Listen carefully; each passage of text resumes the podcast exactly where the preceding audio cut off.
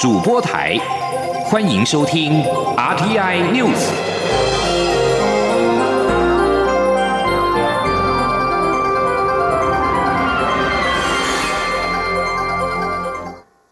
各位好，我是主播王玉伟，欢迎收听这节央广主播台提供给您的 RTI News。今天是二零二零年十二月十号，新闻首先带您关注香港议题。联合国人权事务高级专员巴舍莱九号对香港公民与民主空间的迅速萎缩表达关切，并且呼吁香港司法当局维护司法正当程序与公平审判的权利。香港警方八号以涉及今年未经批准的七一大游行等多项罪名为由，拘捕前立法会议员以及民间人权阵线召集人等八人。这是香港当局进一步镇压反对势力的最新一波行动。巴士来表示，香港当局最近就去年发生的抗议事件对活动人士定罪，在人民行使基本自由方面有造成更广泛寒蝉效应的风险。巴士莱也对中国新疆地区一连串严重侵犯人权的行径表达关切，并表示希望来自他办公室的一个小组能够在二零二一年上半年前往中国，为他到访中国预做准备。另外，巴士莱也表示，美国总统当选人拜登誓言要停止拆散移民家庭，要处理系统性种族主义以及气候变迁问题，希望他能够逆转川普政府所带来的一连串挫败。巴士莱表示，美国总统川普削弱了女性、LGBT 人士和移民的权利，并且从多边主义倒退。而英国方面也持续关注香港的人权议题。英国内政大臣巴特尔在九号于伦敦与香港名誉人士罗冠聪会面。巴特尔承诺会保护并支持香港公民的自由。根据路透社报道，这次会面被称为卢冠聪七月抵达英国之后，英国政府与他的首次见面。卢冠聪在中国对香港实施备受西方批评的港区国安法之后，离开香港流亡英国。巴特尔透过声明表示，英国将支持香港人民，并且将信守我方承诺，保护和支持他们的自由。声明并且附上了一张圆桌会议的照片。英国指控中国多次违反1997年英国移交香港主权给中国前所签署的中英联合声明。英国表示，中国实施港区国安法、取消泛民立法会议员的资格等行为，已经破坏了香港的高度自治。而罗冠聪则是感谢巴特尔致力于开辟新的管道，让近三百万香港人有权获得英国公民的身份。将焦点转回国内，关注国内的居住正义。社会住宅租金到底怎么算才合理？朝野立委依据住宅法规定指出，政府早在二零一九年初就应该建立社会住宅负担基准等计算公式，但是至今仍未看见。内政部次长陈宗彦九号对此回应，将会请营建署与住都中心尽速着手处理。前听记者林永清的采访报道。台北市民伦社会住宅月租破四万，引发争议。内政部长徐国勇上午表示，中央早就定有社会住宅一般状况市价八折、弱势家庭六四折的标准，并认为地方政府应该有能力办理。不过，民进党立委管碧林在内政委员会质询时指出，社宅租金的计算方式，中央并未如期制定。管碧林说：“那这个到底会不会如期制定？”这个我们会请民建署还是要警署来做处理，跟住都中心。对，是是，但是一定要哈做到合理，好做到合理，然后这个我们会请民建署警署来合理有效再拿出来，好不好？好，这个很重要，好不好？好好，谢谢。民众党立委蔡碧如、时代力量立委王婉玉也认为，社宅租金计算公式应该由中央制定。王婉玉说。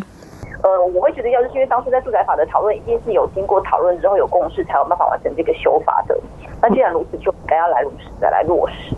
那另外一个部分就是说，我们看到这个租金负担的标准，其实有一些东西，我觉得面向可能也要再更细致，包括说，呃，是不是要各县市一起来做处理，以及说一般和落实的部分，是应该要考虑到落实他们实际上的状况，到底我们即使打了六四折，他能负担得起吗？搞不好还是负担不起的，那这样其实就失去了这个六四折的意义在嘛。面对社宅租金争议，台北市长柯文哲日前提到，许多成本是由住宅基金自负盈亏。蔡碧如表示，希望透过房地合一税注入住宅基金，减免地价税和房屋税，以及制定可负担基准等，让地方政府降低成本，永续经营社会住宅。国民党立委鲁明哲则认为。社会住宅的重点是公益出租，要有固定比例照顾弱势，不应该像台北市民伦社宅那样有自偿率百分之百的问题，这样就失去社会住宅的意义。管碧玲提醒政府，未来在制定可负担基准时，要特别注意所得与负担之间的关系。就像在双北工作的人，可能收入高，但是生活负担相对也高，不见得赚得多就一定负担得起昂贵租金。王婉玉也呼吁，包括租售市场及社会住宅的许多面向，都应该有配套处理，才能落实居住正义。中央广播电台记者林永清采访报道。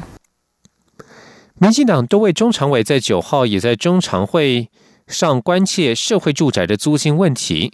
吴炳瑞表示，社会住宅的土地成本以及营建成本应该要分开计算，政府不应该把土地成本放进来计算房屋价值，因为土地是政府的，租屋者拿不走土地。社会住宅应该把营建成本和土地成本脱钩处理，只计算营建成本。而许淑华则是关切自偿率的问题。他认为，政府盖的社会住宅也是民众的纳税钱，是否要把自偿率完全转嫁到民众身上？他希望行政院能够研议。对于社会住宅的诸多问题，蔡英文总统表示应该要好好处理。最后责成行政院了解是否应该把土地成本、营建成本、自偿率等等列入社会住宅租屋的租金计算。而在食安议题方面。因应明年元旦扩大开放含有莱克多巴胺的猪肉进口，新北市九号宣布，要求九大行业明确标出不含莱克多巴胺的资讯，未依规定登录及标示，而且限期未改正者，以新北市食品安全卫生管理自治条例第十七条规定，最重可处新台币十万元的罚款。并且可按次处罚。青年记者王威婷的采访报道：新北市议会八号三读通过《新北市食品安全卫生管理自治条例修正案》，规定瘦肉精零检出。新北市政府继联合肉品业者不进口来猪之后，九号再度宣布，使用进口猪肉的餐饮店家必须清楚标示出不含莱克多巴胺的资讯。新北市长侯友谊表示，新北市坚持来季零检出，依照新通过的自治条例，经公告业别之业者，如果使用进口猪肉原料，需进行莱克多巴胺检验，并将检验不含莱克多巴胺的资讯供消费者参考。如果使用国产猪者，则需提供产地证明。侯友谊说：“按照我们食安自治条例，我们有九个行业。”要清楚的把来猪含跟不含，只要是进口猪肉，就要写清楚，到底有没有含来猪以及非来猪。新北市自治条例修法进来猪将送行政院会核定公告。媒体询问，若政院否决新北市自治条例的规定，新北会如何应应？侯友谊表示，将采取法律行动，包括市县或诉愿等。修订后的新北市自治条例规定，若猪肉以及加工制品验出乙型受体素未超过安全容许标准者，将处三万元以上十万元以下罚款，并得按次处罚；超过安全容许标准者，处六万以上两亿元以下罚款，并得按次处罚。修正后的自治条例也规定，公告业别须于新北市食材登录平台揭露猪肉及其猪肉原料原产地是否含有莱克多巴胺及上传相关检验报告或来源证明等事项，并于营业处所公开揭露。未依规定进行登录及标示者，限期未改正者，最重可处十万元罚款，并得按次处罚；若标示不实，可处四万元以上四百万元以下罚款。新北市卫生局指出，明年一月起，酒类餐饮业者陆续实施明白标示不含来剂。第一阶段，西式连锁素食业、宴席餐厅、大卖场连锁超市、连锁烘焙业、上市上柜餐厅业者，明年一月起需标示无来剂。第二阶段则会再加入连锁早餐店、连锁超商、医院美食街和百货美食街。中央广播电台记者王维婷采访报道。新北市议会通过食安自治条例，要求新北市业者必须将瘦肉精的零检出标示在产品上头。对对此，行政院长苏贞昌九号下午出席活动时强调，食安的问题要举国一致，才不会乱了套。政府会注意，由相关单位依相关法令来办理。继续关注财经消息。英国八号领先全球，率先开始施打 COVID-19 疫苗。两大外资银行，包括了新展和渣打，九号都一致认为，随着疫苗研发的正面进展，对全球经济表现有加持的效果。但是，经济复苏效益可能得等到明年下半年。至于全球景气要回到疫情之前，至少得要到二零二二年的中旬。今天记者陈林信宏的采访报道。各国政府和企业在过去一年历经 COVID-19 疫情的重大伤害，原本预估复苏之路可能得耗时数年。不过，随着疫苗研发正面进展，有效提振了市场信心，并刺激经济复苏。星展银行认为，全球经济表现呈现分歧，取决于疫情控制情况。像是中国大陆、台湾等东北亚国家，疫情最早控制，经济将继续领先复苏。至于已开发国家，像是美国、欧洲和日本，得等到。明年疫苗普及时，复苏动能才会增强。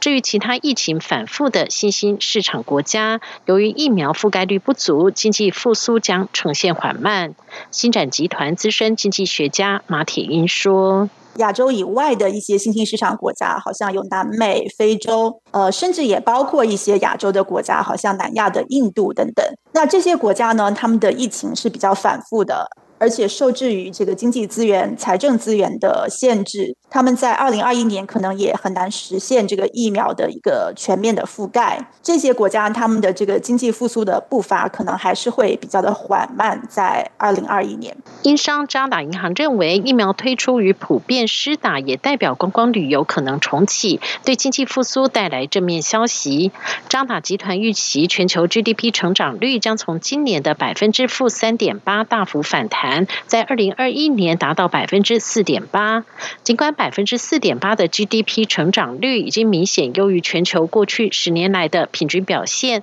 但明年的景气复苏仍不足以完全弥补疫情带来的伤害。以欧洲和印度为例，要回到疫情前的 GDP 表现，至少需要等到二零二二年。渣打银行东北亚区资深经济学家冯明才说。进行了很多不同的模拟，那那我们模拟的背后，其实要考虑到欧洲的那个振兴计划、美国的振兴计划、中国的第十四个五年的这个计划等等的这个部分去做一些呃去做一些换算。那我们我们换算出来，像美国的经济增长、欧洲的经济增长、台湾、中国等等这些经济增长，我们换算出来的一个结果，其实就最快的速度，它时间点可能就会落在二零二一年底以前。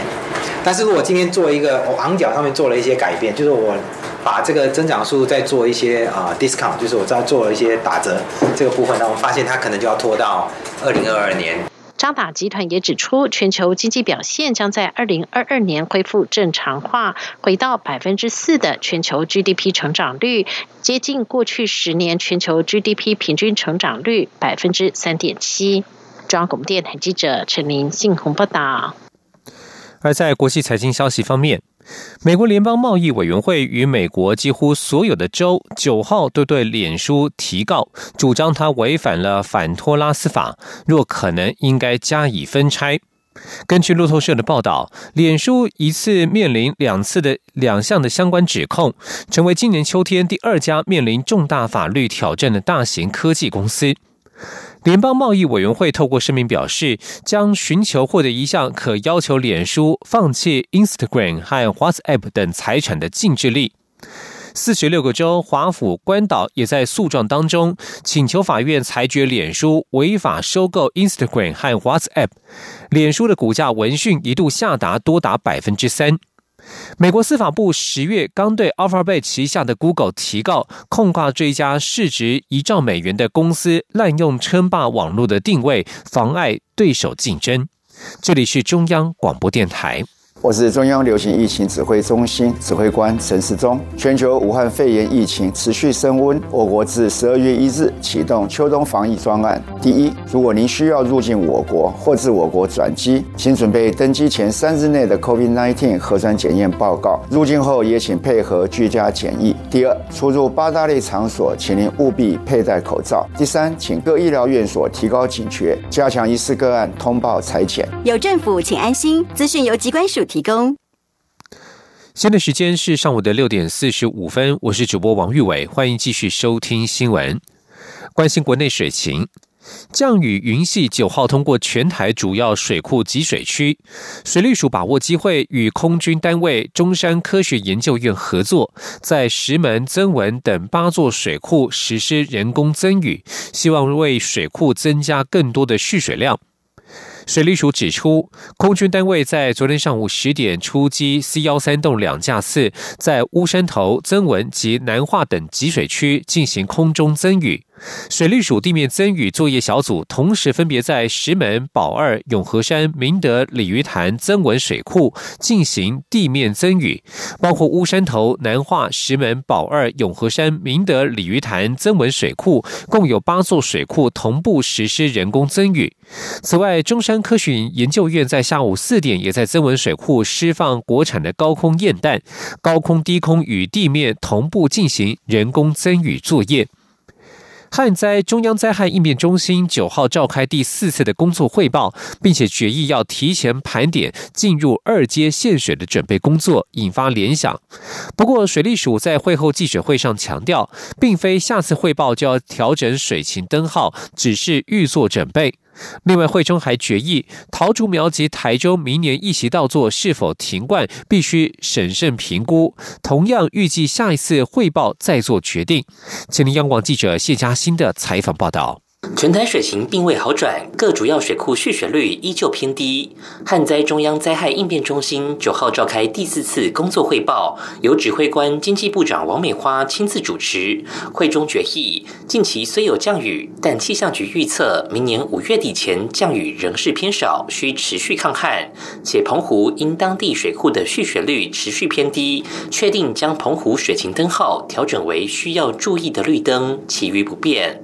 值得注意意的是，王美花会中拍板，由于目前桃竹苗、台中地区川流量持续下降，且水库蓄水率偏低，指示水利署要掌握水情变化，并于下次汇报提出是否采取进一步减量措施。同时，也请台水科技部、地方政府、工业局、加工出口区管理处等单位，针对水情灯号转为橙灯、进入二阶限水来预先盘点准备工作。不过，水利署副署长长王义峰在主持会后记者会时强调，这仅是超前部署。他说：“那至于啊，为什么我们现在会来针对减量供水，就是橙灯来做一些预备？因为减量供水对民生产业都会造成一定的影响，所以呃，我们会超前部署来跟我们的用户进行沟通啊。”希望他们能够呃了解这样的一个情形，但不代表呃在下一次的会议里面就会有灯号的调整。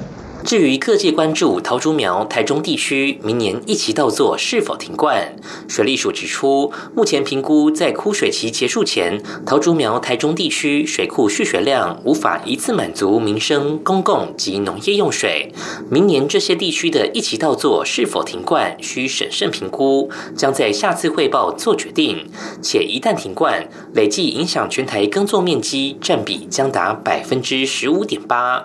不过，由于有公粮库存，且东部没有休耕，仍可确保国内粮食安全无虞。另外，王美花也决议，将针对水情灯号为黄灯的地区，每日用水达千度以上的工业大户做专案限地辅导，来落实节水百分之七的目标。中央广播电台记者谢嘉欣采访报道。我中美洲友邦贝里斯、瓜地马拉、洪都拉斯、尼加拉瓜日前则是接连遭逢艾塔约塔飓风的侵袭，造成严重灾情。外交部与卫福部携手合作，透过台湾国际医卫行动团队，协调台北医院筹备了四十二大箱约五百公斤的紧急医卫物资送往友邦。九号举行的捐赠仪式。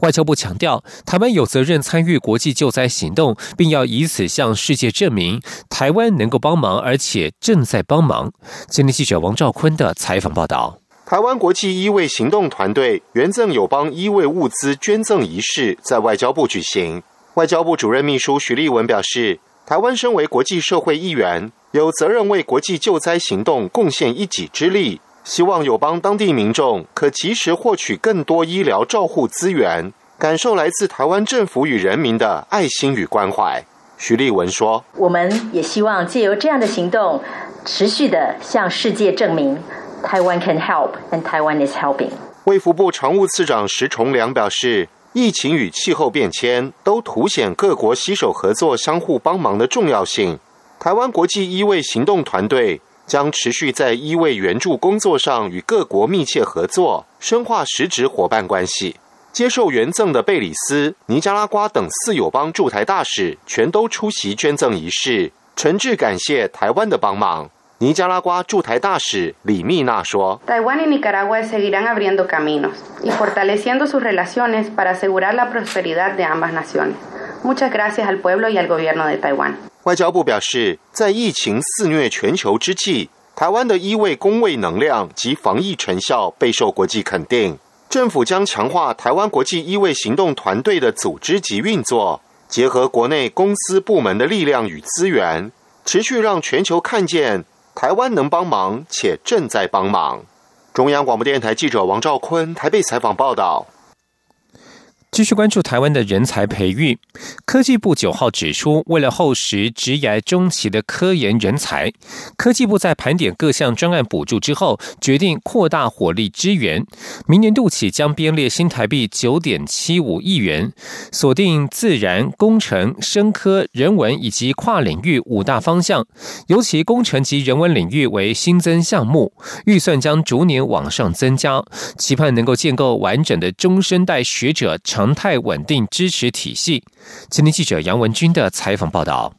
为长期且系统性培育我国科研人才，科技部依据科研人才的职涯阶段，青年、中间到资深，都有相对应的计划。在盘点各项专案补助后，科技部日前针对青年的部分，推出二零三零跨世代年轻学者方案。九号再宣布后实中间方案，预计明年度起将编列新台币九点七五亿元，较今年新增四亿元，并会逐年往上增加。四年的总经费共四十四点二五亿元。科技部次长林敏聪指出，对于未处于职涯中期的中生代科研人员而言，已具备相当的研究经验。过去经费较着重在自然及生科，还有跨领域，这次新增了工程及人文。领域将拼出关键拼图。他也强调，相较于国家大型计划，这次的方案是持续给予基础研究常态且稳定支支持的体系。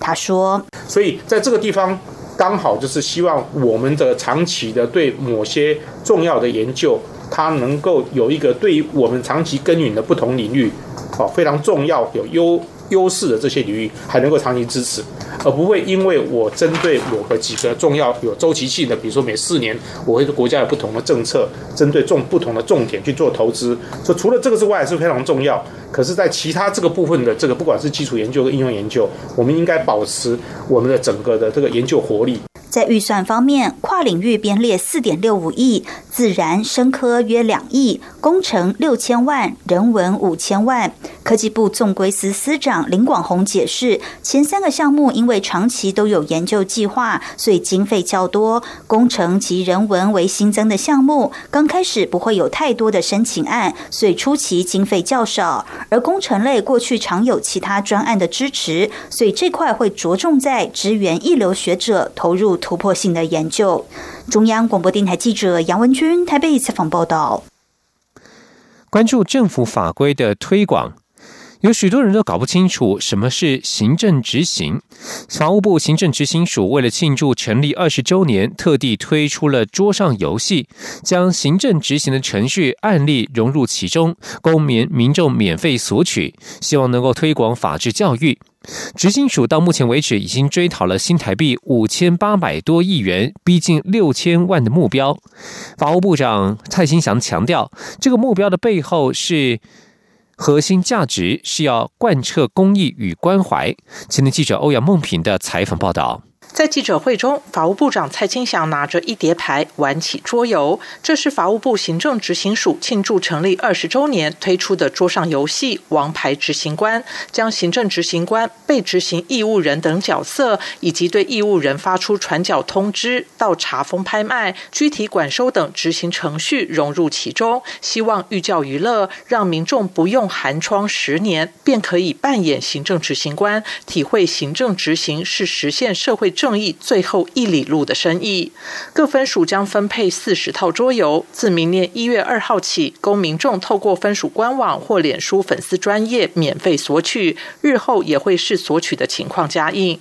法务部长蔡清祥曾经设下今年争取金额新台币六千亿元的目标，截至十一月已经达五千八百一十一亿。蔡清祥强调，法务部追求的不只是数字，更要贯彻公益与关怀两个核核心价值，他说：“目标背后的意义是要贯彻啊公益与关怀的核心价值啊，哦，不要说只看到数字，好像我要一直要去扣人家的钱啊，要去追人家的钱，不是，是背后要他努力的去贯彻公益，然后要去关怀弱势，因为这两个核心价值啊，才是真正的意义所在啊。”在 COVID-19 的财阀方面，执行署副署长陈英锦表示，执行署主动与各县市政府卫生局合作，强力执行违反规定案件的财阀，要让所有民众知道必须遵守防疫规定，如果不遵守，遭到财阀一定会被执行。中央广播电台记者欧阳梦平在台北采访报道。台北市立动物园的石虎菲菲在十一月二十二号挖洞脱逃，在九号傍晚终于被寻获。台北市动物园发言人曹先少表示。菲菲原来住的地方是台湾区的一个场，那当他脱逃以后，我们就在包括他场地内，包括场地的附近，就去设诱捕笼。今天下午快五点的时候，我们同仁就是照日常的行程去寻诱捕笼，就发现，在原来石湖场地旁边的水踏场上方的这个呃，等于它有墙壁，墙壁上方的诱捕笼里面就抓到一只石虎。那经过进一步确定是菲菲没有问题。动物园表示，目前兽医师及保育员团队正在为菲菲进行体重测量、外观检测以及抽血等生理检查。园方将在今天上午对外说明石虎的健康状况。继续关心国际消息。英国首相强生九号在布鲁塞尔开始与欧盟执委会主席范德赖恩举行危机会议。几个小时之前，强生才警告欧盟应该让步，以达成脱欧贸易协议，避免年终分手之后出现乱象。现在各界极其忧心，五年来的英国脱欧危机将以无贸易协议混乱收场。欧盟与英国都视这场会议为打破协商僵局的机会，但是双方都承认，英国三十一号终于正式脱离欧盟时，可能有没有谈成贸易协议的危险。数名欧盟外交官表示，强生与范德赖恩在工作晚餐上达成协议的机会很小，最有可能的结果是双方都同意会赶时间进行协商。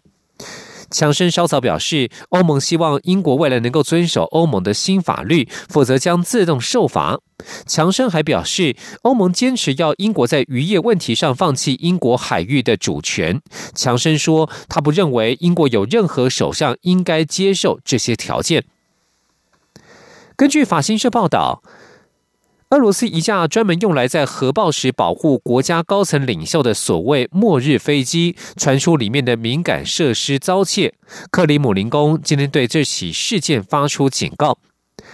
俄罗斯总统普廷的发言人佩斯科夫形容这宗窃案是紧急情况，他并且承诺当局将采取行动防范未来再发生这类事件。俄罗斯内政部并未说明失窃的物品为何，只表示已经派遣调查人员前往现场。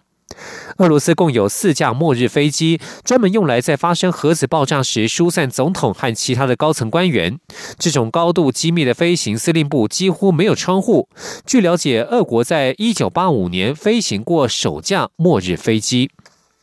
以上新闻由王玉伟编辑播报，这里是中央广播电台台湾之音。